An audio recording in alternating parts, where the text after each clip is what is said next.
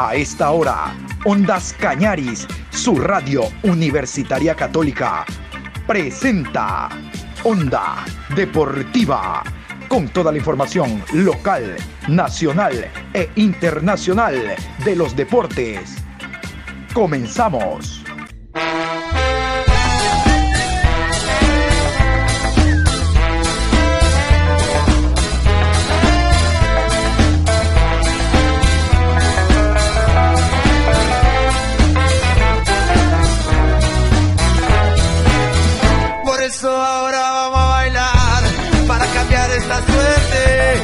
Sabemos gambetear para ausentar la muerte.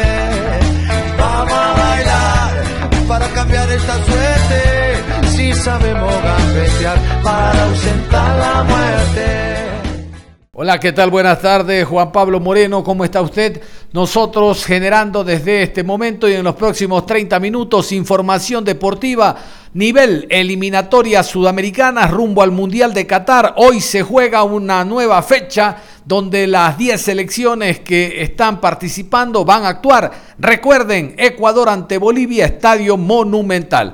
Hoy día jueves 7 de octubre, programa 824 de Onda Deportiva. Vamos entonces con los horarios, los horarios y los árbitros para los encuentros del día de hoy.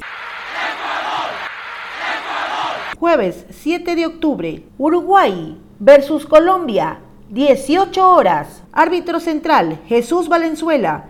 Asistente 1, Tulio Moreno. Asistente 2, Lubín Torrealba. Cuarto árbitro, Alexis Herrera. En el bar, Víctor Carrillo. Asistente de bar, Milciades Saldívar. Asesor internacional, Manuel Bernal. A las 20 horas en Lima, Perú versus Chile. Juez central, Cristian Ferreira. Asistente 1, Nicolás Tarán. Asistente 2, Martín Sopi.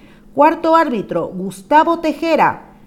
En el bar, Nicolás Gallo. Asistente de bar, Carlos Bertancur. Asesor internacional Oscar Julián Ruiz. Venezuela versus Brasil, 18 horas 30. Juez central Kevin Ortega. Asistente 1 Michael Orue. Asistente 2 Jesús Sánchez. Cuarto árbitro José Méndez. En el bar Ever Aquino. Asistente de bar José Cuevas. Asesor internacional Freddy Arellanos. Paraguay recibe Argentina a las 18 horas. Juez central, Anderson Daronco. Asistente 1, Clever Hill. Asistente 2, Rafael Alves. Cuarto árbitro, Luis Oliveira. En el bar, Rafael Trasi. Asistente de bar, Bruno Arleu. Asesor internacional, Sergio Cristiano. Guayaquil, 19 horas con 30. Ecuador versus Bolivia. Juez central, Wilman Roldán. Asistente 1, John León. Asistente 2, Sebastián Vela. Cuarto árbitro, Carlos Ortega. En el bar, Germán Delfino. Asistente de bar 1, Cristian Garay. Asistente de bar 2, Luis Sánchez. La tabla de posiciones se encuentra de la siguiente manera. Última, la selección venezolana. Primero, la selección brasileña. ¿Y cómo estamos nosotros? Bueno, usted se va a enterar a continuación. Primera posición Brasil, 24 puntos más 17. Le sigue Argentina, 18 puntos más 9. Tercero Uruguay, 15 puntos más 3.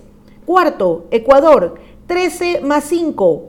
Quinto Colombia, 13 puntos, 0 gol diferencia. Sexto Paraguay, 11 puntos menos 2. Séptimo Perú, 8 puntos menos 9. Octavo Chile, 7 puntos menos 3. Noveno Bolivia, 6 puntos menos 10. Décimo Venezuela, 4 puntos menos 10. Se definen ya, se definen ya los 11 jugadores tanto de Bolivia como de Ecuador para el partido de hoy 19 horas con 30. La verdad que estamos tranquilos de lo que puedan hacer los muchachos esta noche. y tranquilos y confiados, seguros de que hoy se van a quedar los tres puntos en suelo ecuatoriano, ¿verdad? Creemos en los futbolistas, por lo menos yo no creo en el técnico, creo en el futbolista nacional. Por eso, usted escuche los 11 de Ecuador a continuación.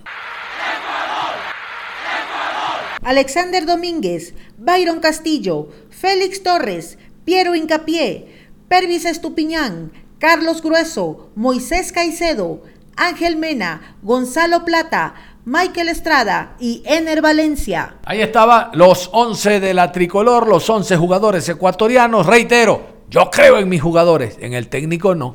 Vámonos con César Farías, el director técnico de la selección boliviana, que propone estos 11 jugadores para hoy, 19 horas con 30 en el Monumental, los 11 del Altiplano. Carlos Lampe, José Sagredo, Jairo Quinteros, Jesús Sagredo, Luis Aquín, Ramiro Vaca, Leonel Justiniano, Alexis Rivera, Boris Céspedes, Henry Vaca y Marcelo Moreno Martins. Antes de desarrollar el tema en cuanto a entrevistas y demás, eh, salen nuevas canciones apoyando a la selección ecuatoriana de fútbol y unas mucho más actualizadas que otras. Les voy a poner a consideración esta, me parece un ritmo pegajoso, es la famosa salsa choque que bailan nuestros jugadores y ya se habla de la época de Gustavo Alfaro y de los jugadores de la selección nacional de ahora. Incluso escuchen la canción y dentro de los nombres yo creo que el 90% de jugadores actúan el día de hoy en la noche. Vamos con este nuevo ritmo, espero que les guste. Apoyo a la selección ecuatoriana de fútbol, apoyo musical. José Victoria es quien interpreta Vamos selección.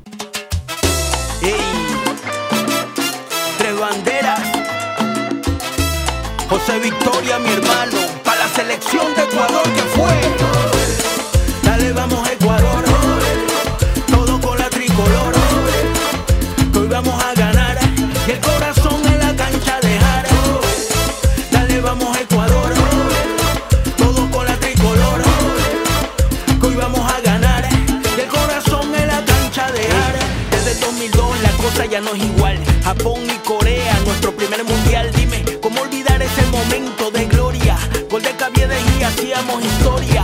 Ahora el planeta nos ve diferente, que somos harta yuca potente. Vámonos de frente,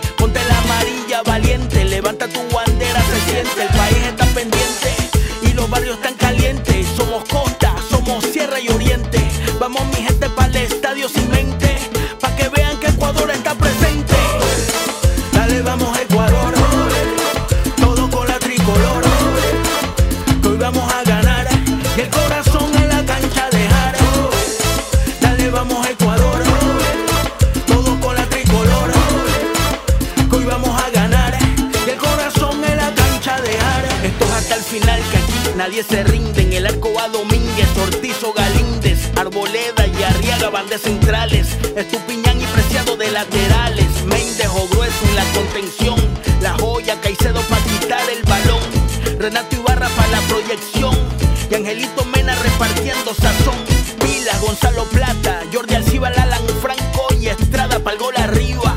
Además la garra y la experiencia del Superman en el Valencia. También Ferigra, Perlaza, Pineida, Torres y Fuentes, León, Franklin Guerra, Sornosa,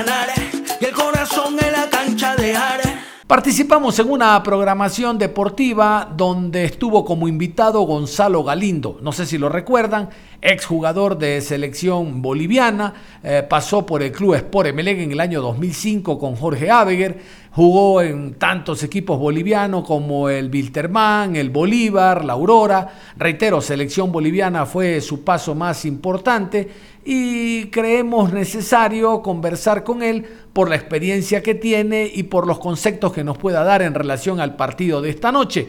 Así que, reitero, participamos en este programa donde estuvo Gonzalo Galindo como invitado. La escuchamos.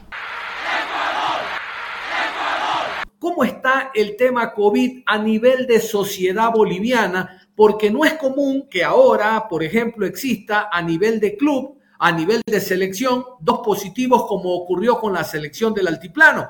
Resulta que dos jugadores dieron positivo y uno dice, ¿cómo anda el tema vacunación? ¿Cómo está el tema sanitario, Gonzalo? Bueno, eh, acá en Bolivia estamos saliendo de la tercera ola de, COVID. Eh, existe un 57% de la población vacunada. Eh, si bien los porcentajes de contagio han disminuido notablemente. Eh, no podemos descuidarnos de una pandemia que no solamente ha afectado a nivel Sudamérica, sino a nivel mundial. Eh, creo que todos lo hemos sufrido en carne propia, la pérdida de seres queridos, de amigos, de familiares y sin duda eh, esto nos lleva a reflexionar. En cuanto al retorno de la gente a los estadios, eh, se está haciendo con un 50% de, del eh, aforo de los, eh, de los escenarios deportivos y bueno, se está normalizando esto gracias a la gran cantidad de, de, gente que ya está vacunada y, y bueno, eso ha, permitido que disminuyan en una gran cantidad los contagios y, y el índice de, mortalidad que provocó toda esta pandemia.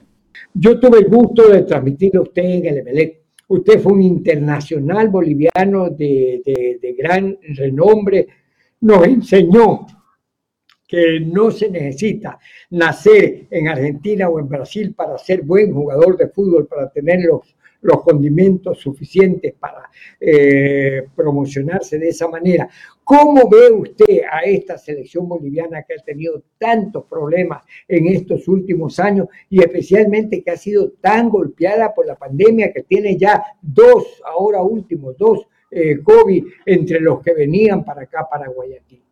Sí, lamentablemente eh, la selección boliviana en este último tiempo está atravesando por un recambio generacional eh, que, bueno, lamentablemente no está permitiendo obtener buenos resultados. Eh, nos encontramos eh, en una posición bastante incómoda en la clasificación para el próximo mundial. y bueno, no solamente a la selección boliviana le ha tocado atravesar momentos difíciles por el COVID.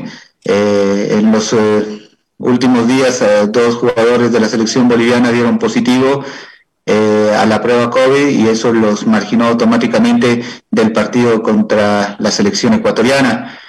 Eh, en esta convocatoria el seleccionador convocó a 51 deportistas, de los cuales una gran cantidad se quedó preparándose en la ciudad de La Paz eh, para los partidos que tiene de local y otra parte eh, le tocó viajar para eh, jugar contra el seleccionado ecuatoriano. se es consciente de, la dificultad que, refleja el partido que tiene la selección boliviana y sobre todo por los problemas que ha ido atravesando en los últimos tiempos. pero tiene jugadores importantes y relevantes van a, eh, espero, aportar mucho en el partido que nos toca jugar como visitantes y ojalá se pueda obtener un resultado positivo. De caso contrario, ya prácticamente se verían muy alejadas las posibilidades de clasificación al próximo Mundial. Sí, este, por una curiosidad, ustedes son igual que nosotros. ¿Usted dónde está viviendo en los actuales momentos? ¿En La Paz, en Cochabamba o en Santa Cruz? ¿O está viviendo en otra ciudad de, allá, de, Bolivia? Y bueno, la, otra pregunta se la hago después. Por favor. Bueno, yo me encuentro viviendo en la ciudad de Cochabamba, Bolivia. Eh, eh, el año 2013 yo ya me eh, retiré del fútbol profesional y vine a radicar en mi ciudad natal, de donde soy originario. Y bueno, ahora me encuentro trabajando siempre ligado al, al deporte eh, me encuentro en la eh, Asociación Nacional de Entrenadores de Fútbol, eh, tratando de colaborar con lo que es la formación y un cambio generacional en cuanto a, a, lo que refiere los entrenadores. ¿Usted cómo ve este cambio generacional? Porque nosotros tenemos noticias de que Bolivia tiene una serie de, de descomposiciones a través de sus directivos. Pero hubo un equipo de Cochabamba, el Wilterman, que dio pelea internacional el año pasado y que fue muy notorio de que realmente estaba para pelear con dos o tres argentinos que tenía en sus filas. Sí, eh, en los últimos años Wilterman ha sido el referente del fútbol boliviano en los torneos de Copa Libertadores, eh, y Copa Sudamericana. Lamentablemente eh, también ha sido afectado por la, pandemia y por supuesto golpeado económicamente. Eso hizo que bueno, esta última temporada no haya tenido una relevancia en cuanto a su participación en torneos internacionales. Sin embargo, eh, lo que mencionaba anteriormente, doctor, el, cambio generacional yo creo que ha afectado de una manera importante en el rendimiento, no solamente de, la selección boliviana, sino también eh, eh, los problemas que han surgido a través de la Federación Boliviana, los problemas internos que se han generado entre partes de e intereses personales han afectado también un poco a la eh, parte administrativa de la Federación Boliviana y eso sin, sin duda ha generado un eh, problema eh, dentro de la estructura de la Federación. ¿Qué concepto tienen de César Farías? ¿Cómo lo calificarían? ¿Cuál es la percepción del trabajo que ha hecho el seleccionador venezolano en Bolivia? ¿Ha cumplido las expectativas o ha quedado debiendo hasta el momento con, con su trabajo allá en Bolivia?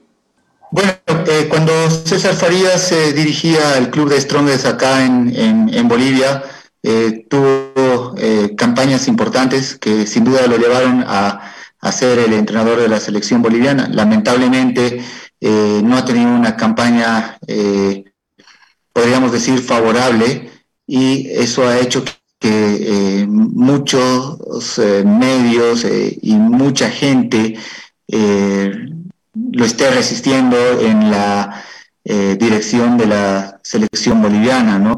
Eh, pero creo que también eh, estamos en un periodo donde no sería muy productivo tener un cambio de seleccionador, ¿no? Creo que eh, habría que darle la continuidad necesaria hasta el final de las eliminatorias y después obviamente tomar una determinación si se continúa con el seleccionador o se eh, determinará a, un cambio y a, un, eh, a una cabeza de la selección que sin duda tenga otra forma de trabajar y que los, lamentablemente en el fútbol eh, somos muy resultadistas, ¿no? Y eh, creo que los, los, resultados son los que acompañan las buenas o malas campañas.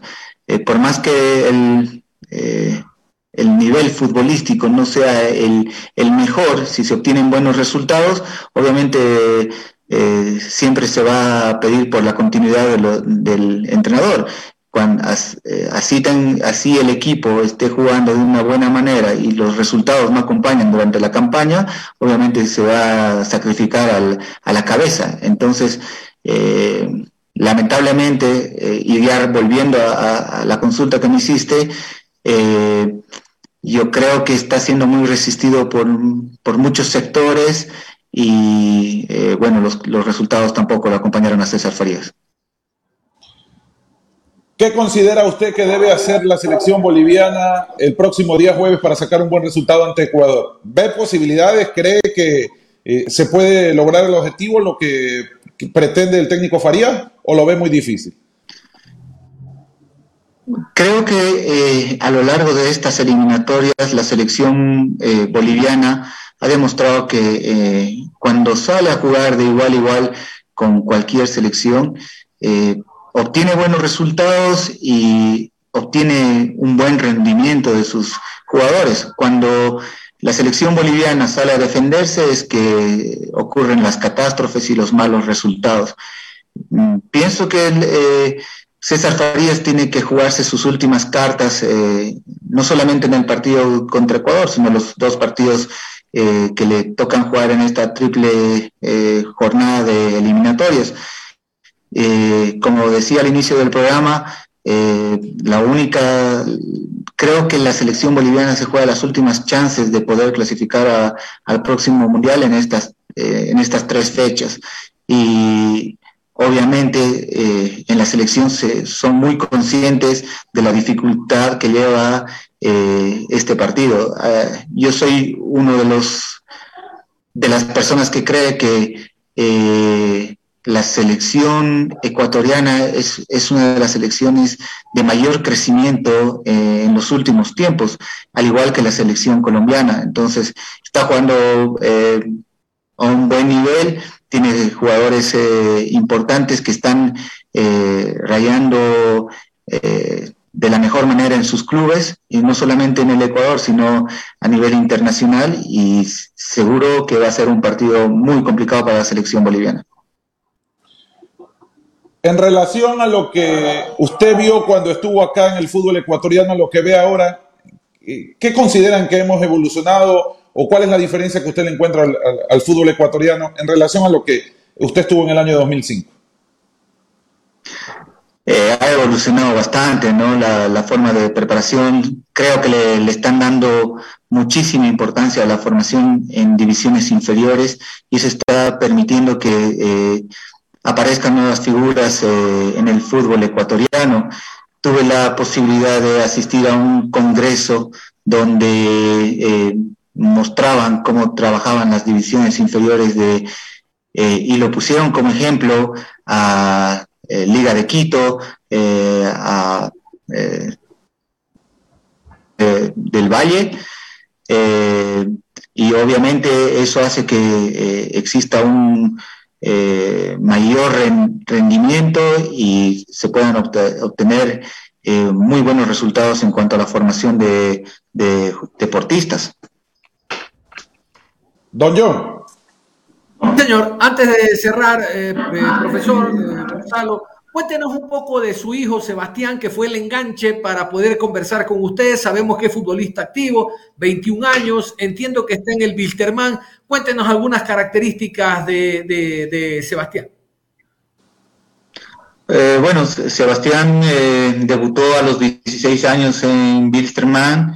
Eh, este año concluyó su contrato en este momento se, encuentra eh, en un equipo de la ciudad de La Paz y bueno, esperar que eh, es un chico joven con mucho talento y seguramente eh, tendrá la oportunidad de, poder llegar a, la selección boliviana. Yo siempre digo que se necesita mucha dedicación, mucha, mucho esfuerzo, mucha disciplina en el fútbol para poder obtener buenos resultados. Eh, nosotros eh, siempre lo hemos apoyado. Eh, él decidió seguir esta carrera importante y bueno, esperemos que algún momento pueda llegar a jugar a la selección y si tiene la posibilidad de jugar en, algún equipo del extranjero, ojalá sea en Emelec. Sí, Dios quiera, Dios quiera. Y le, consultaba porque su, es su ejemplo, ¿no? Usted estaba en universidad, sus padres lo apoyaron, lo llamaron a un equipo X, lo vio Wilterman y se fue para allá. Hay que apoyarlo y le consultaba sobre todo porque con la herencia genética, yo espero de que ese jugador en poco tiempo esté en la selección. Nada más, Gonzalo, agradecerle por el tiempo que nos ha dado a nosotros y que el próximo día jueves, ¿para qué le voy a decir? Ojalá gane la selección ecuatoriana. Un abrazo. No, muchas gracias por la invitación. Eh, es grato siempre eh, poder acercarse a un lugar donde eh, recibió un gran trato, no solamente de, los compañeros con los que me tocó jugar, sino de, la gente en, en, general. Y bueno, obviamente como boliviano mi deseo es que podamos obtener un buen resultado, consciente de que va a ser un partido muy difícil, pero con sacrificio nada es imposible. Bolivia ha cerrado las prácticas ya, esta nota se las pongo de la eh, televisión boliviana y espera el día de hoy, según los bolivianos, ganar puntos y sumar en esta jornada triple. Vamos con el despacho en la previa Ecuador-Bolivia 19.30 en el Monumental. Bolivia cumplió esta mañana su último entrenamiento antes de enfrentar a Ecuador. La principal novedad pasó por ver a un recuperado Jairo Quinteros, quien dejó atrás las molestias que sufrió en Santa Cruz. Otro jugador de la selección preolímpica con posibilidades de jugar mañana es Franz González. Representar a la selección es lo más bonito que hay y con mucha ilusión de poder sacar buenos resultados en esta triple fecha. La práctica tuvo varios minutos con ejercicios recreativos, algo importante para quitar la presión de encima en puertas de un difícil partido. Es un grupo bastante comprometido, venimos trabajando bastante bien con el profe, con, con mucha ilusión de poder sacar puntos de estos resultados y volvernos a meter ahí. Bolivia presentará este jueves un equipo de experiencia y juventud y la potencia física de Mark Numba lo pone también como una carta importante para el onceno inicial. Nosotros eh, nos veníamos preparando para eso y creo que tenemos las armas para, para poder sacar buenos resultados en esos partidos. Y esta noche, con una visita al estadio del Club Barcelona, la Verde pondrá punto final a sus preparativos para enfrentar a Ecuador por la eliminatoria sudamericana. Y para conocer más detalles del último entrenamiento de la Selección Nacional de Fútbol, entablamos contacto hasta Guayaquil con nuestro periodista Ramiro Sánchez. Ramiro, muy buenas tardes. ¿Cómo quedó definido el equipo para jugar frente a Ecuador mañana allá en Ecuador? Hola, ¿qué tal amigos? Tengan ustedes muy buenas tardes. Hace poco menos de una hora que la práctica de la selección boliviana de fútbol culminó aquí en Predios del Guayaquil City Football Club. Fue una sesión bastante interesante porque en una primera parte se trabajó solo con ejercicios recreativos para quitar la presión de encima y luego algunos minutos, pero importantes, se vio una posibilidad ya de lo que sería el onceno titular para mañana. Y justamente dentro de estas novedades, que nos sorprenda si en el día del compromiso observamos a un Luis Aquim arrancando como titular o a un Roberto Carlos Fernández, quienes al parecer son tomados en cuenta en la consideración de César Farías, situación que se va a definir esta noche ya cuando el técnico presente en la charla técnica el once elegido para mañana. Precisamente en la continuidad de la agenda de este día, en horas de la noche la selección nacional va a reconocer el campo de juego del estadio propiedad del Club Barcelona, escenario que va a cobijar la presentación de este jueves, con lo que le pondrá punto final a sus preparativos para el lance de mañana. La temperatura que se espera a la hora del encuentro será de 28 grados, mucha humedad, propias de una región costera, pero que tiene y respira esta efervescencia del fútbol con el retorno de su selección 24 años después. Es lo que les podemos comentar desde el estadio Cristian Benítez, donde acaba de concluir el entrenamiento de la selección boliviana de fútbol. Cerramos la información deportiva a esta hora de la tarde. Juan Pablo, todos apoyar a la selección. Hoy 19 horas con 30, con el oído o con el ojo. Pero lo seguro es que el corazón estará latiendo a full, apoyando a la selección, porque esos tres puntos se van a quedar en suelo ecuatoriano. Se los digo yo. Los tres puntos se quedan en nuestro país esta noche y vamos a ir caminando nuevamente, recogiendo los pasos y la ruta para llegar a Qatar 2022. Un abrazo, hasta la próxima.